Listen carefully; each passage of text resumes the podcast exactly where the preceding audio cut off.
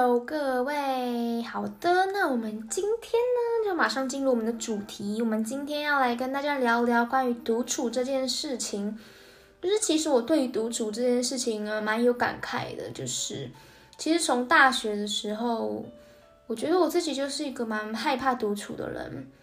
就是比如说我自己一个人去学校的呃学餐啊吃饭的时候。我就会特别的感到有种不舒服的感觉，我不知道会不会有其他人懂，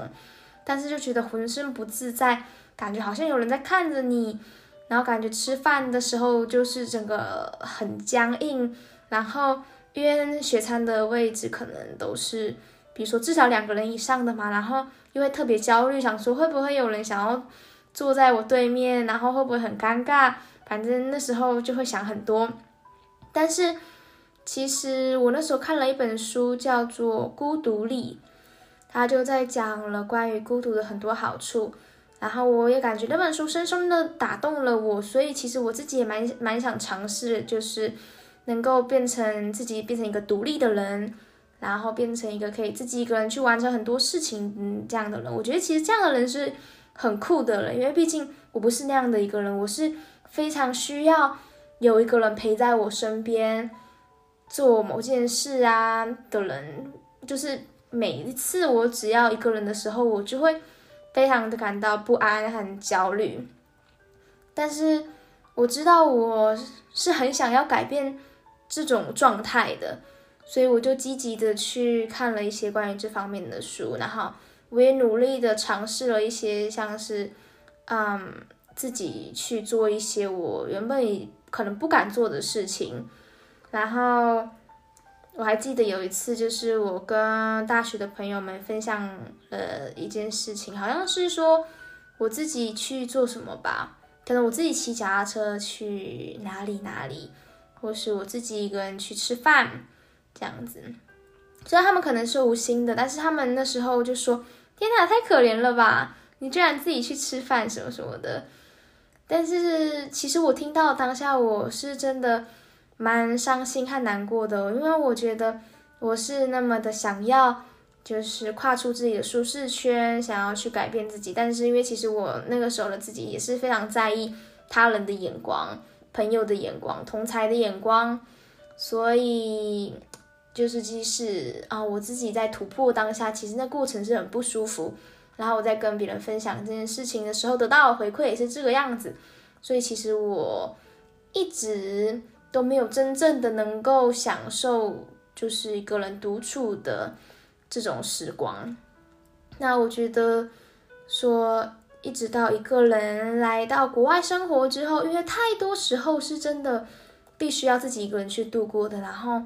其实也不难免啦，难免就是你可能会想很多，因为你只要自己一个人，然后你无所事事的时候。你的脑袋就无法克制的，他就会一直去思考各种东西，然后就让你更焦虑。所以其实很多时候是必须要自己找没事找事做的。然后我后来就发现，哎，其实啊，独处也是可以很快乐的。就是你必须要发现，哎，你生命中你有什么目标想要去完成？比如说，如果你今天一直是处于一个无所事事的状态。啊，那你完蛋了，真的，生活就会，你会觉得生活很无助，你没有个目标，你也不知道活在这个世界上的意义是什么，然后你每天就是只好像是行尸走肉一般的生活，嗯，今天看个 YouTube，明天看个剧，后天看个动漫，然后觉得无聊了之后再打个电话给朋友，哎，我其实呃一直以来在自己一个人在国外生活，我就是这样子过的。然后会把他和，嗯，可以自己一个人好好独处啊，是一个独立自主的人，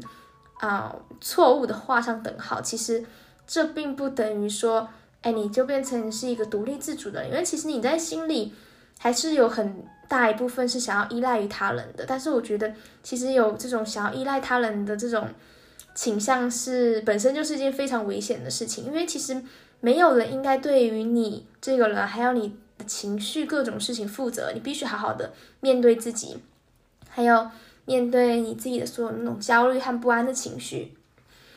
所以当自己有患得患失的这些情绪的时候呢，就会更知道，哎，那我现在我应该怎么处理？OK，然后我后来也发现了，其实我是一个很怎么说，我也很期待，哎，对方就是我身边的人的一些反应的一个人。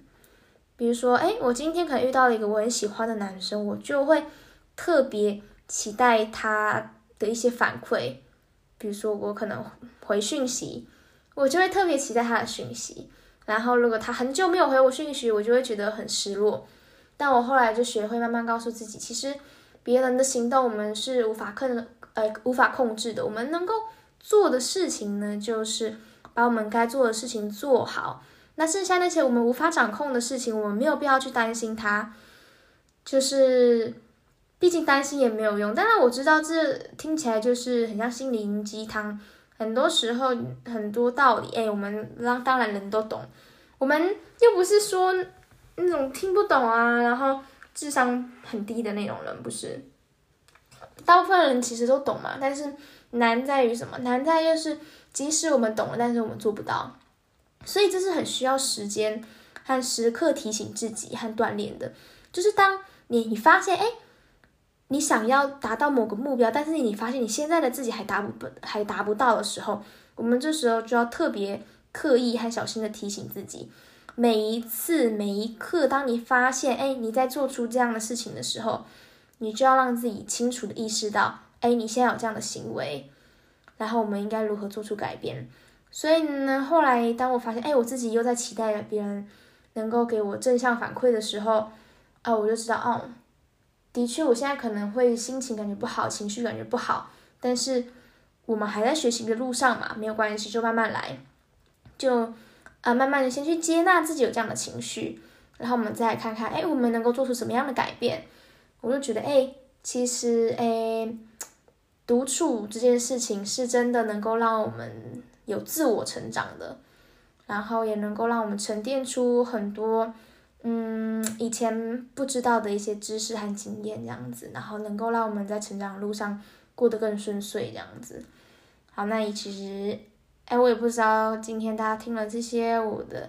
成长历练经历之后呢，会不会觉得有一些想自己有一些想法跑出来，或是也能够。嗯，把它套用在自己的人生生活上啊，但是我觉得啊，每个人都有自己的人生要过嘛，就是即便说可能你听了别人的人生经验呐，嗯，当然可以在比如说下次遇到某些事情的时候，给你一些比较好的方向或是帮助这样子。但是我其实觉得每个人还是有自己的课题啦，所以就是我希望呢，大家也跟我一起加油，我们就是一起在让自己变成一个更美好的人，然后也在这个路上努力。好，以上就是今天的内容，我们下次再见。